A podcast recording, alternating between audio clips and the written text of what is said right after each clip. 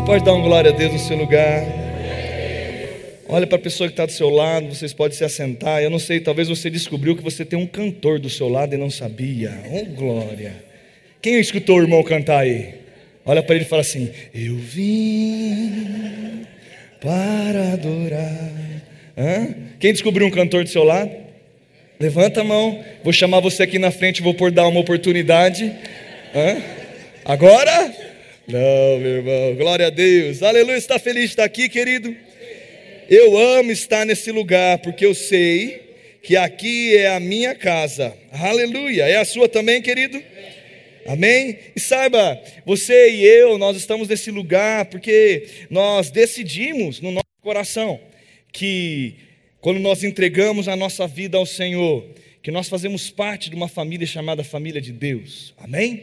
E sabe, querido, eu queria nessa noite é, começar a tratar alguns temas é, numa, numa jornada que nós temos até o final do ano com esse tema chamado família, é, na direção, permeando, norteando as nossas ministrações, e, e todas as vezes que eu subi nesse altar durante até o final do ano, eu sempre vou estar levando a esse lugar chamado continuidade geracional. Eu não sei se você já parou para pensar a respeito disso, mas esse é um grande desafio hoje de todos nós que estamos vivendo no século onde nós estamos, no tempo que nós estamos, nos dias que nós estamos. Eu, eu vou estar trazendo é, nesses dias é, temas específicos, coisas balizando a respeito desse assunto, mas eu queria que você desde já se abrisse para isso, porque de fato existe uma responsabilidade da nossa parte como pastores, como guias dessa visão, dessa igreja, de algo que foi colocado no nosso coração para ministrar a respeito disso. Mas de contrapartida, a responsabilidade não é minha de praticar a respeito dessas coisas. Eu preciso dar e trazer um bom alimento, mas o fato de eu servir algo bom para vocês, ou me esforçar ao máximo para que eu seja o mais eficiente possível. Eu quero dizer para você e te desafiar a você meditar sobre essas coisas e trazer algumas reflexões no seu coração. Amém?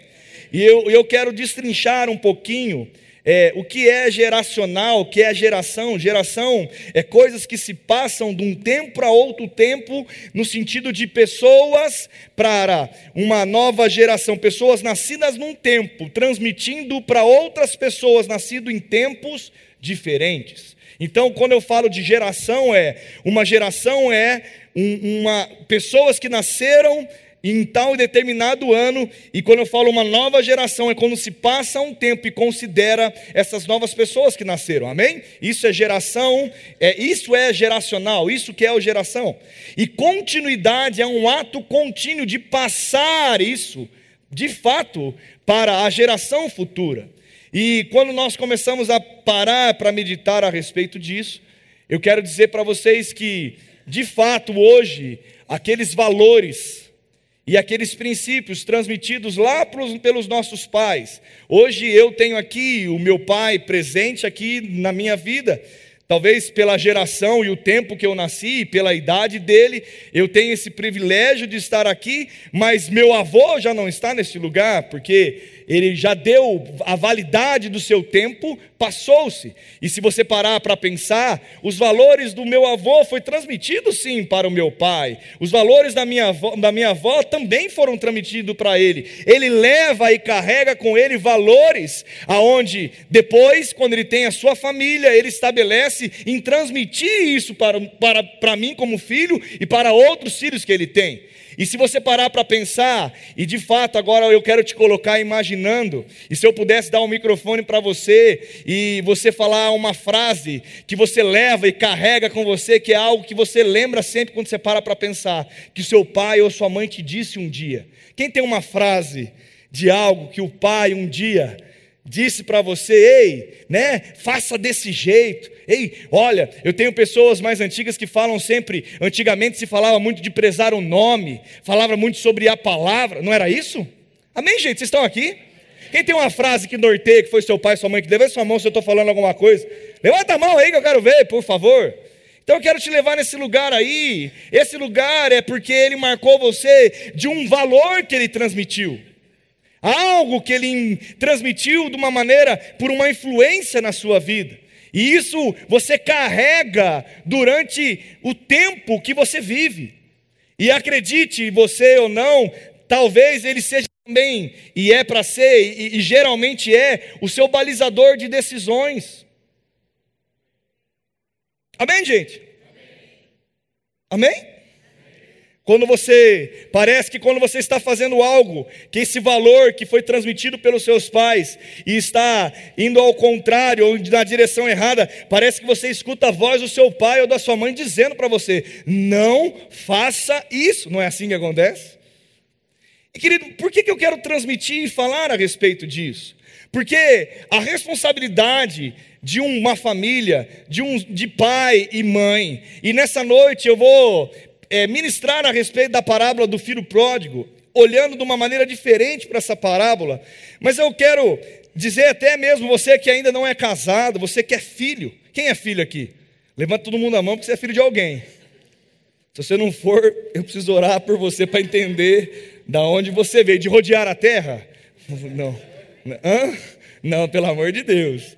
Mas é, é, todos nós somos filhos de alguém, mas eu quero dizer, você que está aqui, que é filho, que ainda não é casado, que não estabeleceu a sua própria família, que não está oportunizado, mas em nome de Jesus vai chegar o seu varão e a sua varoa. Ô oh, glória! Cadê os solteiros aí que não deu glória? Dá um glória aí. Eu não vou pedir para erguer a mão, fica tranquilo. Mas a Marlene chegou, Marlene fica de pé. Por favor, eu lembrei agora. Marlene, por favor, fique de pé. Uma salva de palmas para Marlene, que ela é fera. Quero dizer, Marlene, que é sempre um privilégio pedir para você ficar de pé. É um prazer na minha vida e na vida do pastor Eli. Você pode se assentar mais uma vez. Ô, oh, glória. Marlene, Marlene, o socorro bem presente na hora da angústia. Ô, oh, glória. Mas Deus vai oportunizar você, porque nós somos criados para estabelecer famílias. E até quero incentivar, você também foi criado para multiplicar. Então você que se case, pense sim em filhos. Incentiva o filho sim. Claro que se for uma decisão do casal é pessoal, respeito, mas eu quero incentivar porque você foi criado para transmitir valores para a próxima geração. Os seus filhos irão prosperar e abençoar a tua terra Ei, será abençoado na entrada, na saída. Eles farão a diferença, você fará a diferença. Existe algo que os seus filhos vão fazer. A flecha que é lançada, aleluia. A palavra fala em Salmos que feliz é aquele que enche de flechas a sua aljava. Aí, os filhos são, diga, os filhos são a herança do Senhor. E eu não sei se você lembra, mas quando ele fala esse texto, ele fala: Ei, em vão vigia a sentinela, se você não considerar Deus como seu guia. Se o Senhor não guardar a cidade, em vão vigia a sentinela. E ele começa falando depois dos filhos. O que quer dizer com isso? Precisa misturar Deus nessa parada. Precisa misturar Deus com essa temática chamada família. E eu quero trazer nessa noite que mesmo que você está aqui e também não construiu ainda a sua família, não se casou-se, a palavra também vai falar com você. Porque, de fato, muitas vezes também, mesmo dentro de uma posição espiritual, nós estamos vivendo como filhos pródigos e não como pais. Não como agora tutores de alguém, mas sim, nunca saímos da estação de sermos aquelas pessoas que começam a conduzir outras no mundo, na vida espiritual. Mas nós vamos chegar lá, amém? Amém? Nós vamos chegar lá, mas eu quero de fato estabelecer isso dizendo: é uma responsabilidade minha, mas é uma responsabilidade sua também. É uma responsabilidade minha, talvez dentro de um contexto como igreja, de transmitir a palavra, mas é uma responsabilidade minha individual na minha casa, e na sua casa é responsabilidade sua. Diga na minha casa, a responsabilidade é minha. Vou falar de novo, com um sorriso no rosto. Dá um sorriso para ficar leve. Dá uma gargalhada para ficar leve. Nem um sorriso. Na minha casa, A responsabilidade é minha. Tá vindo um som do além. Talvez seja algum microfone aberto? É? Fechou? Antes de, de, de, de fato, nós lemos a, a parábola e começar a conversar, eu quero dizer para você que a obrigação, a responsabilidade, quando eu falo obrigação, eu estou dizendo igual responsabilidade. Eu não quero colocar a palavra obrigação como um peso, mas sim a palavra obrigação como responsabilidade de um pai e de uma mãe, de uma família que tem filhos, é de educar. O que significa educar? Dar a alguém todos os cuidados necessários ao pleno desenvolvimento de sua personalidade, transmitir, dar ensino, instruir. E aí eu acrescentei, isso aí foi o dicionário, tá? E eu acrescentei: nutrir todas as áreas necessárias para que ele desenvolva em tudo, tanto espiritualmente, como também naturalmente, na sua alma, na sua mentalidade, nos seus pensamentos e sentimentos. A nossa responsabilidade como pais é nutrir os nossos filhos, oportunizá-los de transmitir para eles os valores certos, as condições corretas, necessárias para que eles sejam o melhor de nós e das nossas versões. É responsabilidade nossa criar esse ambiente, não é a responsabilidade do vizinho, não é a responsabilidade da igreja, não é a responsabilidade do colégio que ele frequenta, nem da faculdade que ele vai fazer, nem da namorada e do namorado que um dia chegará a eis que te digo, você pai de menina, e talvez seja o Theo ou o Gabriel. Não é a junção de outro lugar externo, não a responsabilidade de nutrir esse ambiente de crescimento e regar a vida dele como uma plantinha. Você lembra quem na escola, vai, olha, tem gente que vai chorar de trazer essa lembrança, eu quero você lembrando disso. Quem consegue lembrar, trazer na sua memória, você plantando feijãozinho com aquela professora, que você, ela, a minha chamava Mercedes, eu gostava dela. Você lembra o nome da professora que você mais gostava? Quem lembra o nome da professora que mais gostava? Quem lembra? Fala aí. Fala o nome dela agora. Um, dois, três e. É, todo mundo lembra. A responsabilidade não é de Mercedes. A responsabilidade não é de Mariazinha, não é da professora. Não é da instituição, outra instituição a não ser chamado família. Fala comigo, família. O maior o maior, diga exagerado, o maior presente de Deus. Então, a responsabilidade de gerar um ambiente de educação, todos os nutrientes necessários para que ele cresça, é nossa, é minha, é sua. E aí, querido, eu, eu estava meditando a respeito da parábola do filho pródigo, e eu gostaria que você abrisse a sua Bíblia comigo. E de fato, Talvez hoje, eu não sei se você já escutou em outro lugar e pode acontecer, porque eu creio que Deus inspira homens a falarem, às vezes até as mesmas coisas, mas de maneira diferente. As mesmas coisas, mas de maneira diferente. Eu nunca escutei ninguém falando isso, para mim é algo que nasceu no meu coração. Mas se você escutou e alguém disse, amém, ele foi inspirado como eu fui. Amém? Mas eu fui, comecei a, a estudar a parábola do, do, do do filho pródigo, que está lá em Lucas 15, versículo 11. Abre lá a sua Bíblia.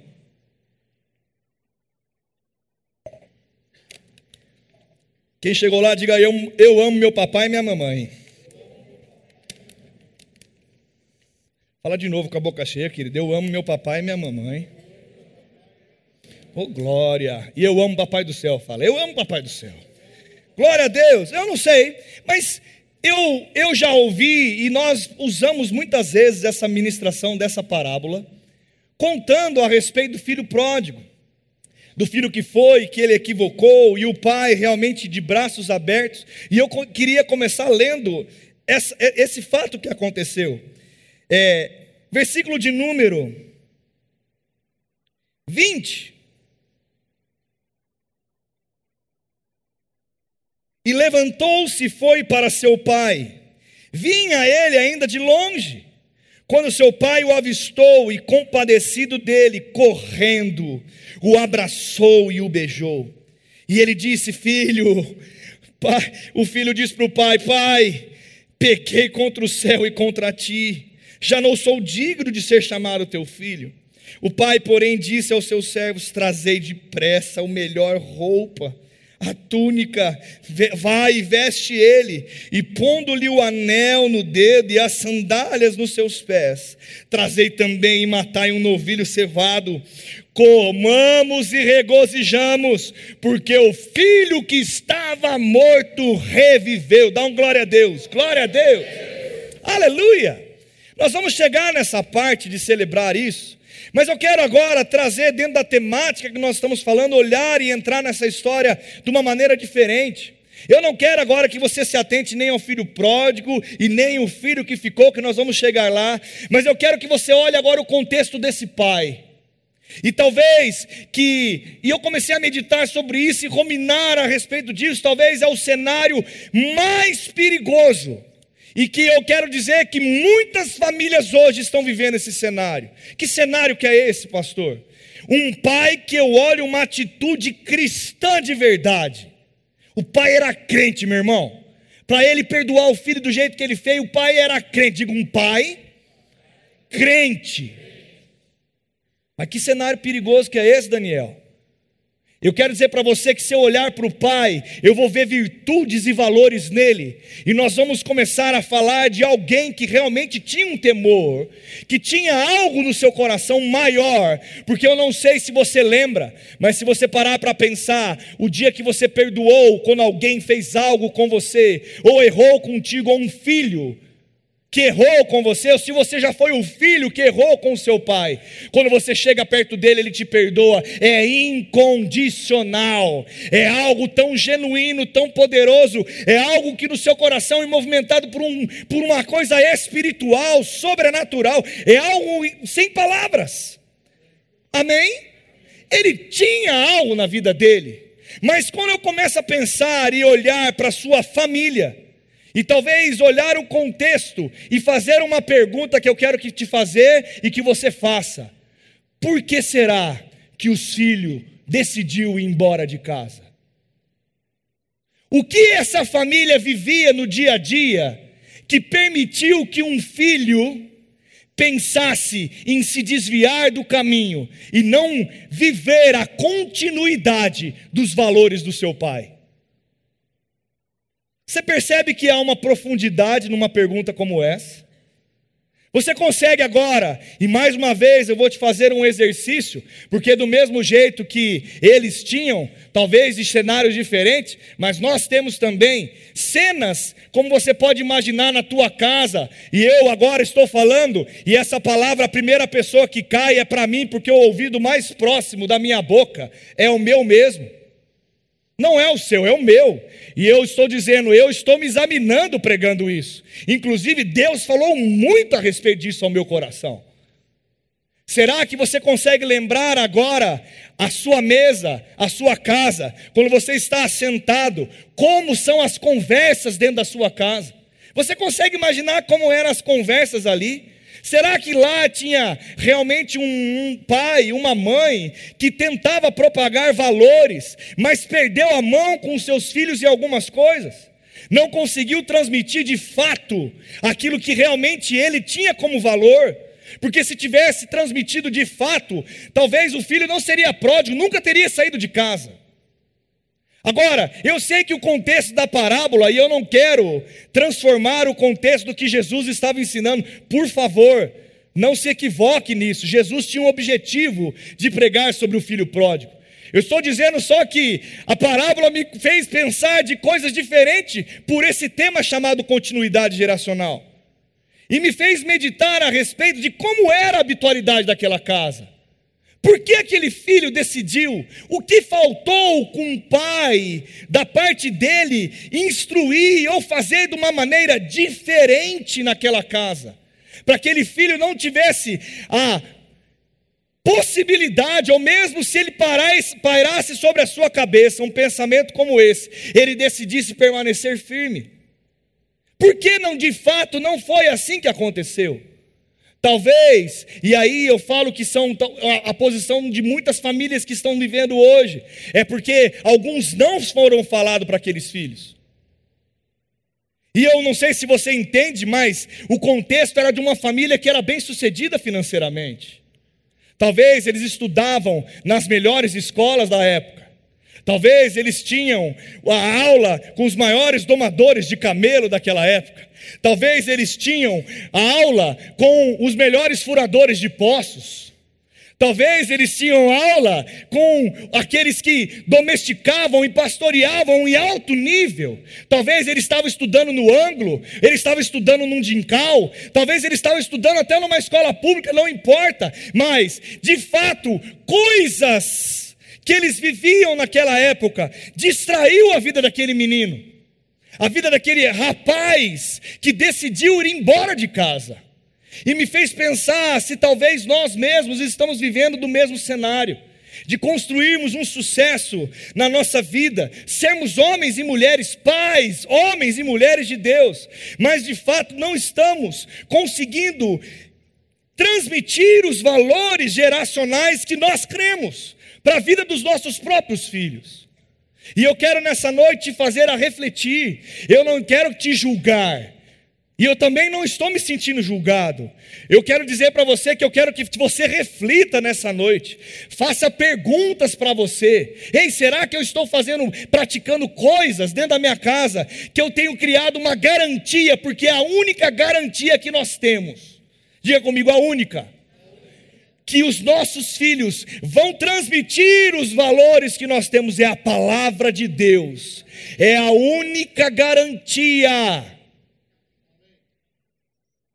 Então, de fato, talvez naquelas discussões, porque eu não sei você, mas em família a gente briga. Não se escandalize, querido, mas eu quero contar algo engraçado da nossa, da nossa intimidade, da nossa casa. Quem está preparado? Hã? Quem está preparado? Hã? Quem está? Quem quer saber? Ah! De fato, sabe aquela música onde tinha aquela família bagunçada lá, que às vezes dá uma tretada, mas se resolvia? Nossa família é muito unida e também muita animada, não é? Oriçada, briga por qualquer razão, mas acaba pedindo perdão. Quais, quais, quais, quais, quais. Quem tem uma família assim? Levanta a mão. Eu não vou pedir para você cantar porque não é louvor, viu? E você não precisa fechar os seus olhos e começar. Minha família é muito unida. Tem nada a ver, viu? Isso não é louvor, não. Está exaltando nada. Mas de fato, a nossa família tem os nossos pegas. Mas como nós resolvemos tudo isso? Será que nós estamos passando por cima e possibilitando os nossos filhos pensar em conhecer valores diferentes, estruturas diferentes? Será mesmo que, de fato, é tão difícil assim transmitir esses valores para os nossos filhos, se realmente nós observarmos de perto eles? Será que de fato é tão difícil se a gente entender o que é educar? Porque se eu dou todos os nutrientes necessários para que ele cresça, ele não vai precisar buscar fora.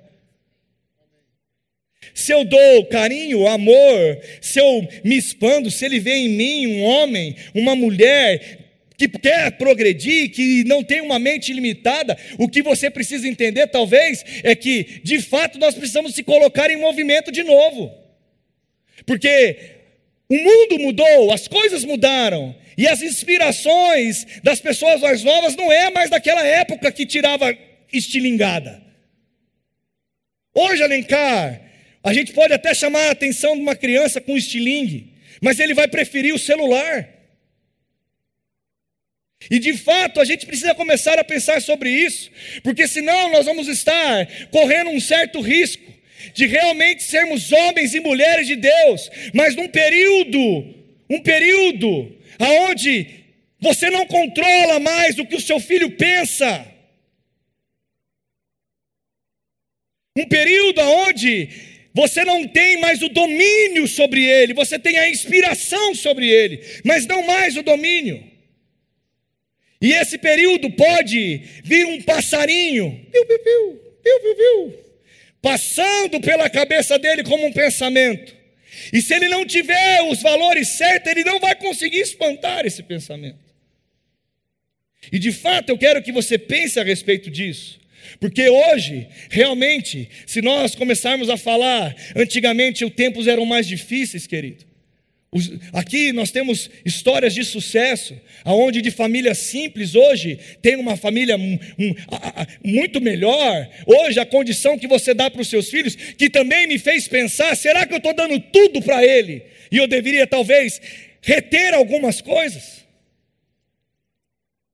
Você já parou para pensar nisso? Se você está facilitando demais a vida do seu filho? Não deixando que ele viva algumas coisas ou que nutra nele coisas que ele precisa crescer como pessoa. Porque, de fato, se ele não aprender isso dentro de casa, a vida vai ensinar para ele. E sabe, querido, me fez pensar muito sobre isso. Porque eu não quero, de fato, lá na frente, chegar como esse pai, ser um homem de Deus, mas ter que receber um filho pródigo. Eu não nasci para gerar um filho pródigo. Você pode dizer isso? Eu não nasci para gerar um filho pródigo. Mas se de fato essa é uma realidade na sua casa hoje, em nome de Jesus, que você seja esse pai que abre os braços e diz: Eu te amo. Ei, o meu filho que estava morto, agora ele reviveu. Ei, vem aqui, traz a roupa Sabe o que quer dizer a túnica? Vem, você tem algo de mim que é seu. Eu te cubro mais uma vez. Estabelece um anel e eu te dou um anel. Ei, você tem autoridade, eu te recebo e te chamo pelo nome de novo. Você não é um deserdado ou qualquer um. Oh, te põe a sandália. Sabe o que quer dizer? Quem usava quem descalço era escravo. E ele tem, ele é o meu filho. Sabe o que ele disse no dia que o filho voltou? Independente do que ele fez eu o amo e ele é o meu filho.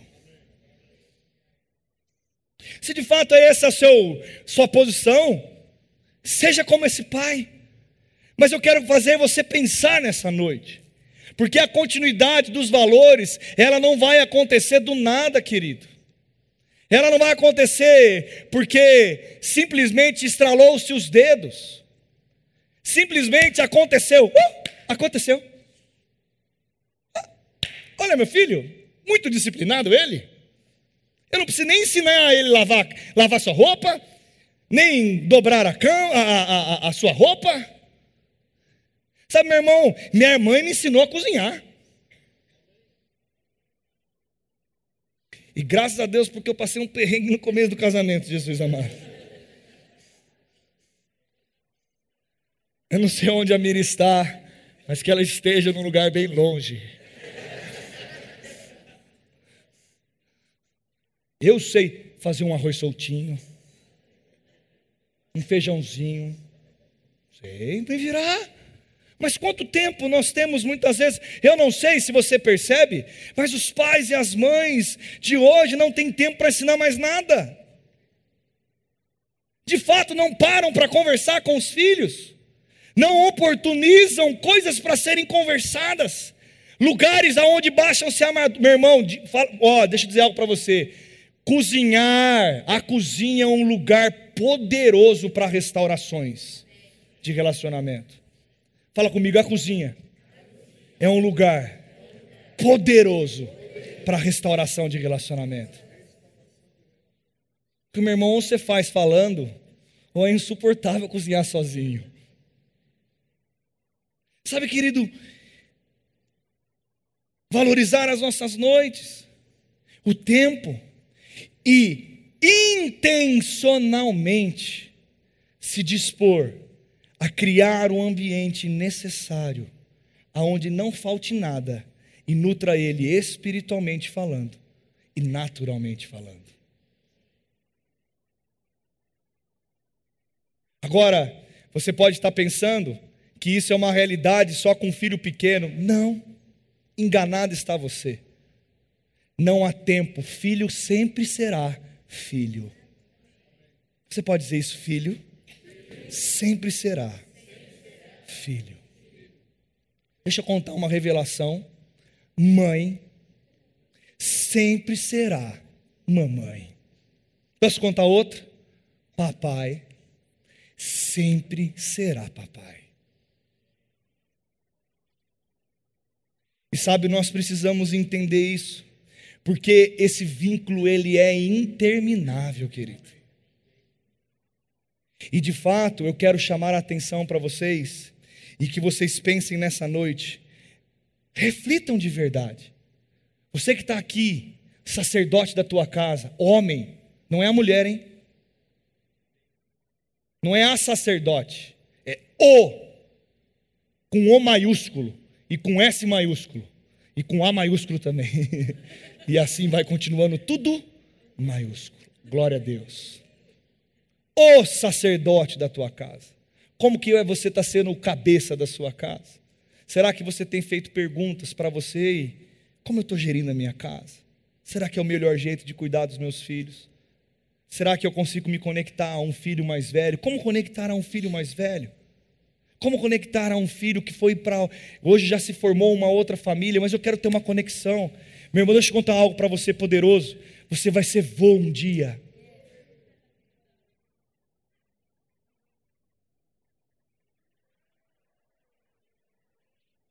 Entregou sua idade. Glória a Deus. Você vai ser vovó um dia.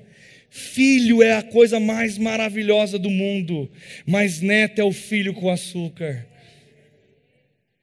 Talvez aquele tempo que você não teve para derramar na vida do seu filho, você vai conseguir derramar na vida do, do neto. Mas deixa eu dizer algo para você: talvez o neto seja um grande fator de restauração do relacionamento entre o seu filho e você, outras oportunidades que você tem, meu irmão, você tem uma nora, você tem um genro, seja esperto, abençoe eles, dê um presente, plante na vida do seu filho, chame a atenção dele de alguma maneira.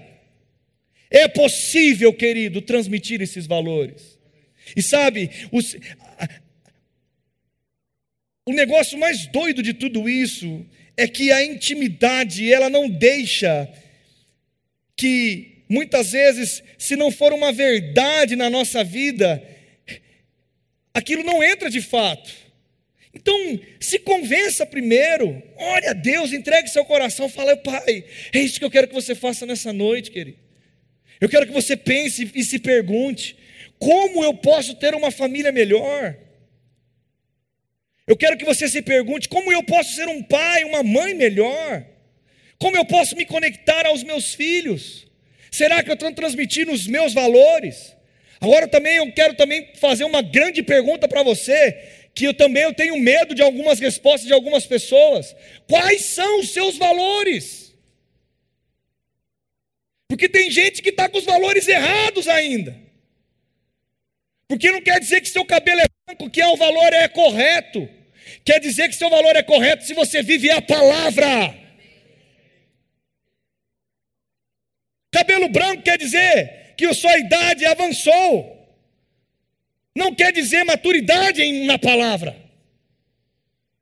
E nem uma vida de caráter e de integridade.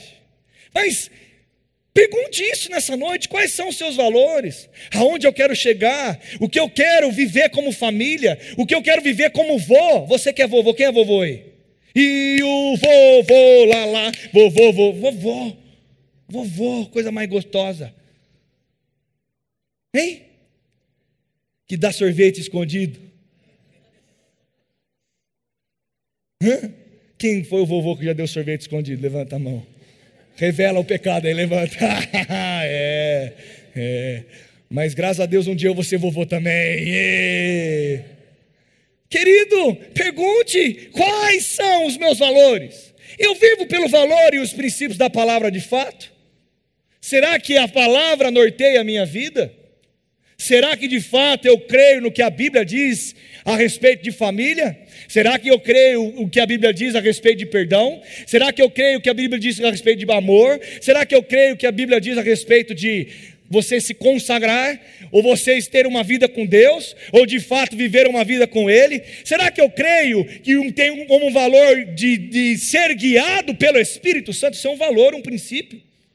Eu sou guiado pelo Espírito Santo. Eu creio nisso, quero viver isso, propago isso, e é a oração que eu declaro sobre a vida de Gabriel e de Theo. Que eles sejam guiados pelo Espírito Santo, que eles sejam cheios do Espírito Santo. É algo que eu não abro mão, é algo que eu preciso imprimir neles. Será que eu creio no poder da oração e transmito isso na vida do meu filho? Será que eu creio no poder da fé e transmito isso para o meu filho? Você entende o que eu quero que você se pergunte nessa noite? Por favor, saia desse lugar se perguntando isso. O tempo vai passando e eu preciso pular um pouco. Mas deixa eu dizer algo para você. Você é o sacerdote da tua casa. Dá um glória a Deus, você que é homem aí. Você é o sacerdote, criado e nascido para isso. Há uma autoridade espiritual sobre a sua vida. Deus te fez com o poder. E a unção, o recurso está aí dentro. Mas, pastor, minha mulher é uma personalidade que se deixar lá o trum, eu tenho a minha, então eu sei onde amarrei meu burrinho, vou resolver a parada. Ah, pastor é assim, é desse jeito, porque eu nasci para ser cabeça. Você nasceu para ser cabeça, homem? Quem nasceu para ser cabeça aqui? Então seja a cabeça da tua casa. Agora, você não vai anular sua esposa. A palavra também diz, e eu quero colocar a mulher num pedestal. Como é bom, meu irmão, quer, quer desestabilizar um homem, põe uma mulher, uma jararaca do lado. Põe uma mulher que atormenta os pensamentos. Você quer perturbar um homem, e põe uma mulher que reclama o dia inteiro de tudo e de todas as coisas. Não seja essa mulher, não seja essa mulher que não valorize seu marido. Seu marido muitas vezes tem feito melhor, talvez não do seu jeito, mas o melhor, porque homem não tem a mesma habilidade que mulher, e por isso que homem é homem e mulher é mulher. Agora, deixa eu dizer de fato, a mulher sábia, aqui é a mulher, ok? Estou levantando num pedestal, muito alto, considerando, honrando você. Miriam, se tivesse aqui, não está. Graças a Deus por causa do arroz e feijão, aleluia.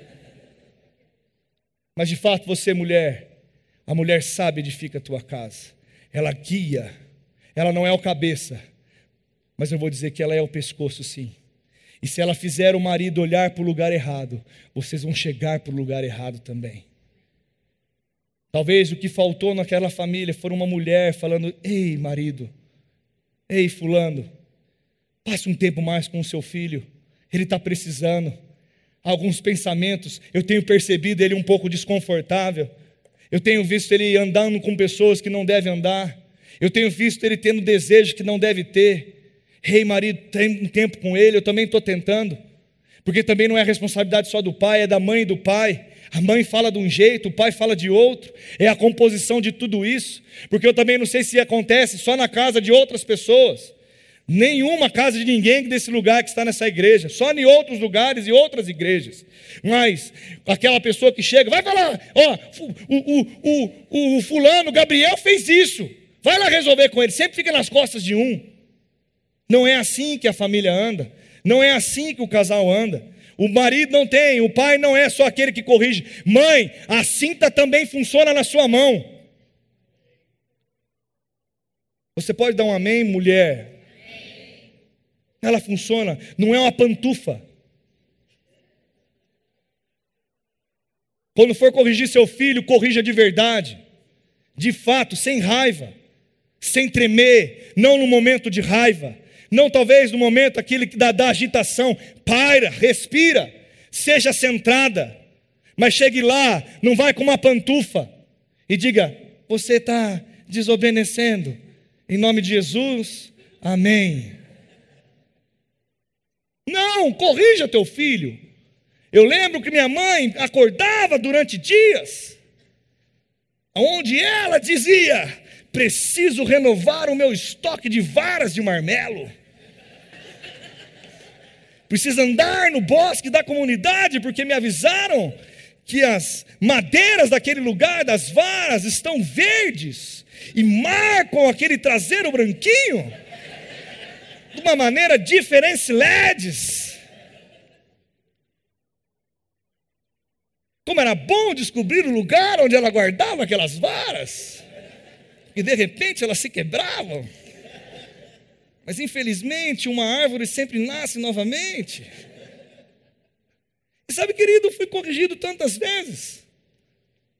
E graças a Deus por cada correção, porque me fez homem.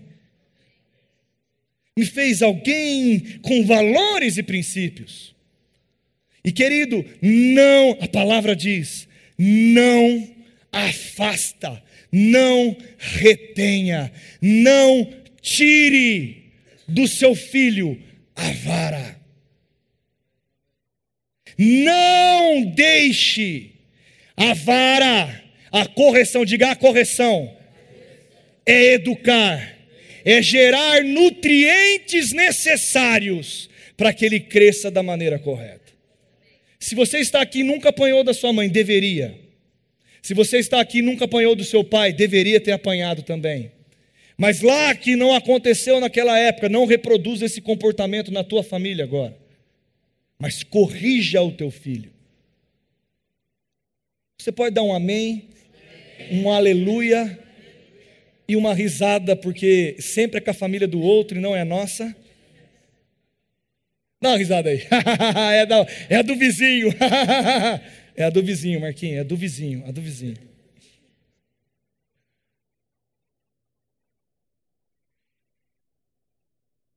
Eu acredito que eu vou pregar mais uma vez com a mesma parábola. Tem tantos valores que nós podemos extrair. Mas eu quero trazer de uma maneira bem rapidinha, eu vou pular para o filho pródigo. Aquele filho foi, e muitas vezes nós estamos sendo esse filho pródigo espiritualmente. Velhos, já mais velhos, eram para ser tutores. Paulo visita a igreja e fala: Ei, lá na igreja de Coríntios, né? Os dons fluíam, aquele temor, aquele arrupio. Poderia até que viam anjos, oravam em outras línguas, criam num Deus, mas não tinham uma maturidade, não eram homens firmados e mulheres firmados na palavra. Se aparecesse uma resistência, corria. Será que não te lembra algo que nós estamos vivendo um tempo de resistência? Ao que nós cremos, aos nossos valores? Será que de fato os nossos filhos serão perseguidos pelo aquilo que eles creem no colégio que eles frequentam? Serão, e eu já te aviso disso. O dia que seu filho falar que é virgem, o dia que seu filho falar que vai na igreja, o dia que seu filho levantar a bandeira que talvez ele ama um Deus e crê num Deus só, ele será questionado. E será que você tem criado, ou você tem sido, sido um filho pródigo, gastando todos os seus recursos, para suprir carências suas e do seu filho.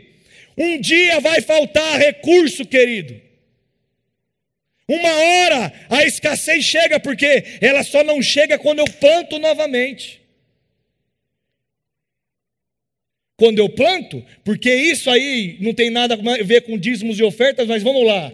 Se eu como até a semente, eu não tenho coisa para plantar.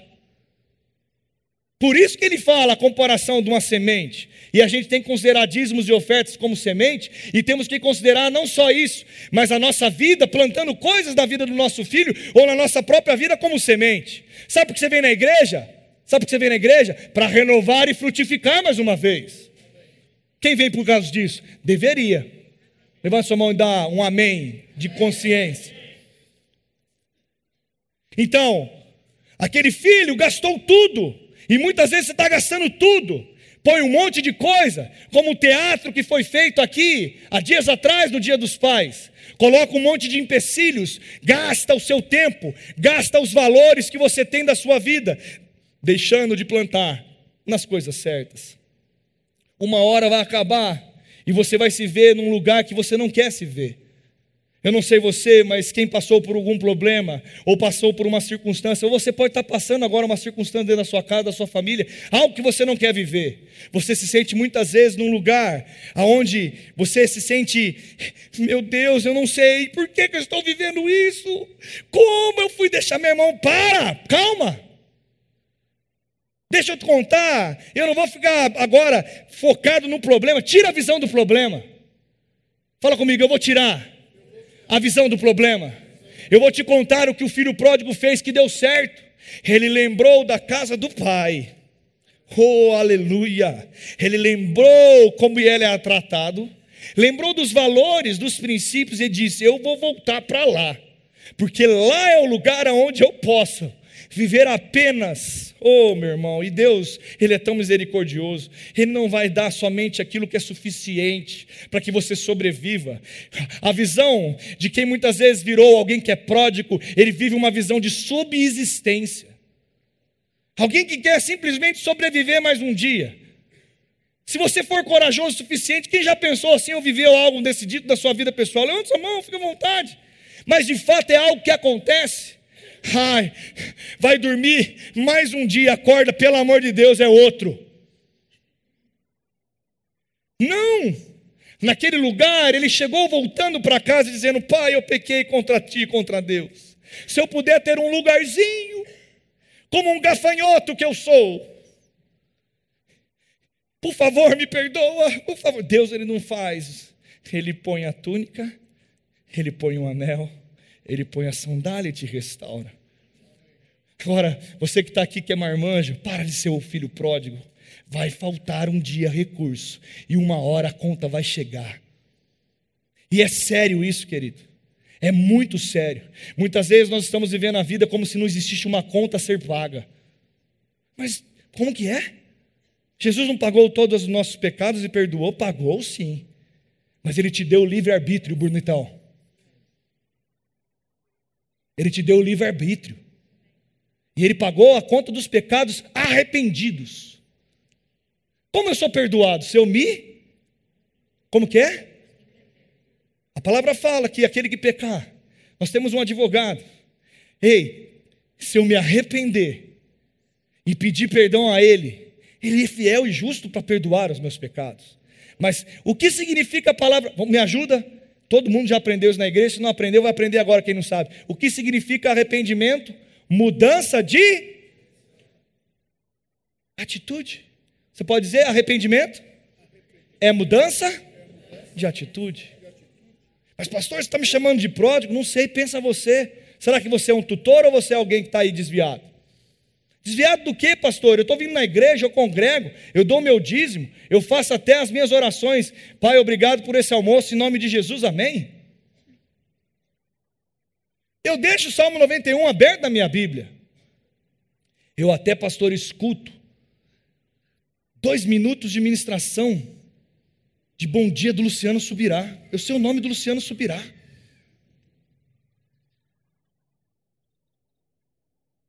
E daí? Se não for algo genuíno dentro do seu coração. E sabe, querido, a prática da palavra faz a gente saber se a gente é pródigo ou temos vivido como alguém que não está no caminho. Mas eu quero chamar a atenção, reflita você. Eu quero que você se pergunte: será que eu estou para essa direção? E aí eu vou dar um pulo e partindo para encerrar. O filho que ficou, o pai chega e o filho estava lá, a festa já tinha começado. É como se a gente chegasse num lugar. Quem gosta de chegar numa festa? Você é aquele que chega antes da festa ou chega um pouquinho atrasado para já ter começado? Levanta e, e revela. Quem que é? Marca sete, você que chega sete e meia? Quem é o que chega sete e meia? Está amarrado em nome de Jesus. Aí a festa da criança está marcada das sete às nove. Ninguém chega, chega todo mundo às oito. E o bolo, estou brincando, gente, uma reflexão só aqui.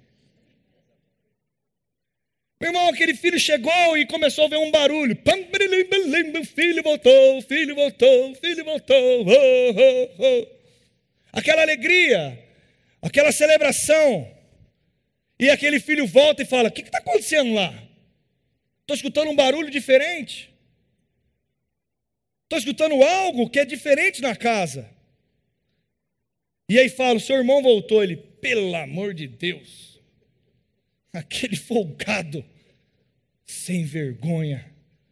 E o pai é pai, pai, né? eu vou lá, vou falar umas verdades para o meu pai. E chega para o pai e fala: Que história é essa que você está fazendo aí? Você está louco, velho? Orgulho, ego, cheio de si. Talvez nós estamos sendo esse filho também, orgulhosos, cheios do ego individual, pessoas que não pensam a respeito das outras coisas, pessoas que não têm uma visão familiar, maridos vivendo como homens solteiros, mulheres vivendo como mulheres solteiras ainda, pessoas que têm filho e agem como se fosse filho do filho. Na verdade, tem mulher que tem não uma criança, tem duas crianças, o marido e a criança. Tem outros também que são mulheres folgadas, desatentas, descuidadas com a sua casa, cheias de si, querem tudo para eles, querem ter razão a respeito das coisas. Será que você tem sido essa pessoa, cheio de si, cheio de alguém que quer dominar sobre todas as coisas? Meu irmão, não seja essa pessoa. A palavra fala que o orgulho precede a queda. Se nós formos orgulhosos ao ponto de não considerarmos as coisas de Deus e celebrarmos a vida das pessoas que estão ao nosso redor, você foi criado numa família, isso nunca vai ser desestabelecido. Você vai gerar uma nova família, também isso nunca vai ser desestabelecido, porque Deus nos ensina que Ele tem uma aliança eterna e Ele nos ensina a ter alianças do mesmo jeito que Ele fez. E sabe, querido, esse filho que estava lá, o pai talvez esqueceu também de ensinar algumas coisas para ele. Não quer dizer que você está no lugar que você está absorvendo aquilo que está disposto naquele lugar. Sabe, querido, eu vou encerrar dizendo para vocês: nós precisamos criar filhos. Eu não sei se você tem essa visão, mas por favor, me ajude a pregar nessa noite. E pense como você tem feito. Quem tem criado seu filho para ser um vencedor aqui? Levante sua mão se você tem criado seu filho para ser um vencedor. Você incentiva que ele seja melhor que os outros. Levante sua mão, é verdadeiro isso. Você não quer que ele seja um bom aluno? Quem quer que seja um bom aluno? Que ele fale bem nas coisas? Não é assim que você pensa? Mas sabe, querido, muitas vezes nós estamos incentivando tanto do lado do nosso filho, tanto o individualismo, que estamos esquecendo de criar homens que são lideráveis também. Pessoas que escutam quando alguém mais velho chega que tem autoridade para falar e diz: Ei, você está errado, acorde. Talvez um dos maiores valores que a continuidade geracional ela gera é uma submissão e uma honra àqueles que um dia depositaram valores na nossa vida. Alguém que fala, meu irmão, meu pai pode me chamar na barba até hoje. Minha mãe pode me chamar na barba até hoje. Tem autoridade para isso. Será que nós estamos ensinando nossos filhos a sermos homens que escutam quando crescem, ao ponto de considerar alguém que é mais experiente, ou alguém que está vivendo uma fase onde alerta: ei, esse caminho não vai dar bom. E sabe, querido, eu quero encerrar, encerrar dizendo para você: se atente. Talvez uma ministração como essa, de reflexões, eu quero te fazer a pensar na sua casa, a pensar na sua família, a pensar quem é você nessa história. Quem é você, Jonatinha, na fila do pão? Fala comigo, quem sou eu na fila do pão? Será que eu estou sendo alguém que está transmitindo os valores? E na próxima ministração, vou pregar sobre esse tema. Nós vamos ter o exemplo de Abraão com Isaac um homem que nos ensina como educar um filho, ao ponto de subir para um lugar para sacrificar, e o filho se deitar, ele não foi obrigado, ele deitou livremente para viver e obedecer junto com o seu pai aquilo que Deus tinha falado. Sabe, meu irmão, crie filhos, crie uma família que está caminhando para obedecer junto com você a voz de Deus para guiar de fato aquilo que Deus te deu, chamado família. Você pode levantar as suas mãos aos céus e dizer: Pai, obrigado pela família que o Senhor me deu.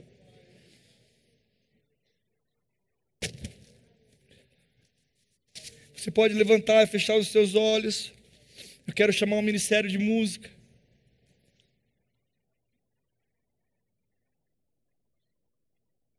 Se você está nesse lugar, querido,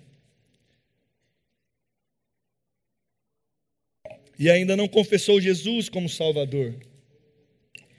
Esses tempos atrás me perguntaram assim, pastor, será que todo mundo sabe o que é confessar Jesus como Salvador? Eu vou explicar hoje. Mais uma vez, talvez nós falamos, fazemos o apelo e às vezes nós não explicamos. A palavra fala que a maneira de aceitar. Primeiro, ela fala que Jesus é o único caminho. Fala comigo, Jesus, único caminho. Jesus é o único caminho, a verdade e a vida. E ela fala: ninguém chega ao Pai se não for por Ele. Jesus, então, Ele é o único caminho, Ele é a verdade e Ele é a vida. E a palavra nos ensina que só existe uma maneira de renascer, de ser recriado espiritualmente, porque a palavra também diz que todos pecaram e destituídos foram da glória de Deus. E é necessário nascer de novo. E a maneira de nascer de novo é aceitando a Cristo como Salvador. Pastor, como eu faço isso? Confessando Jesus como Salvador. E a palavra também nos ensina. Ela nos ensina que nós precisamos crer com o nosso coração e confessar com a nossa. Pastor, um dia eu fui e, e, e eu creio em Jesus, mas eu nunca fiz uma oração como essa. Meu irmão, se você tem certeza da sua salvação e confessou, confessou internamente, mas de fato confessou Jesus, salvo. Mas se alguma pulguinha atrás da orelha fica te falando, ei, será que é assim? Será que valeu? Quem já pensou assim? Eu me converti com R.L. Soares, Há 452 anos atrás, quando R.R. Soares, lá com Zé, fazia os primeiros cultos da igreja. Na televisão, funciona, pastor, se for uma confissão de verdade que você creu com o coração e falou com a sua boca, funcionou. Mas se há alguma dúvida, se você não fez isso, eu te convido a fazer isso nessa noite. Feche seus olhos então. Se existe alguém nesse lugar que nunca fez essa oração e se quer fazer nessa noite, Confessar Jesus como o único e suficiente Salvador é a melhor e a maior decisão da sua vida. E ela nos dá um presente, a vida eterna, o direito de morar com Jesus lá no céu. Se você quer confessar Jesus como Salvador, erga sua mão, eu quero orar por você. Existe alguém no nosso meio? Alguém levante sua mão o mais alto que eu puder, eu quero te ver. Se existe alguém no nosso meio que ainda não confessou Jesus.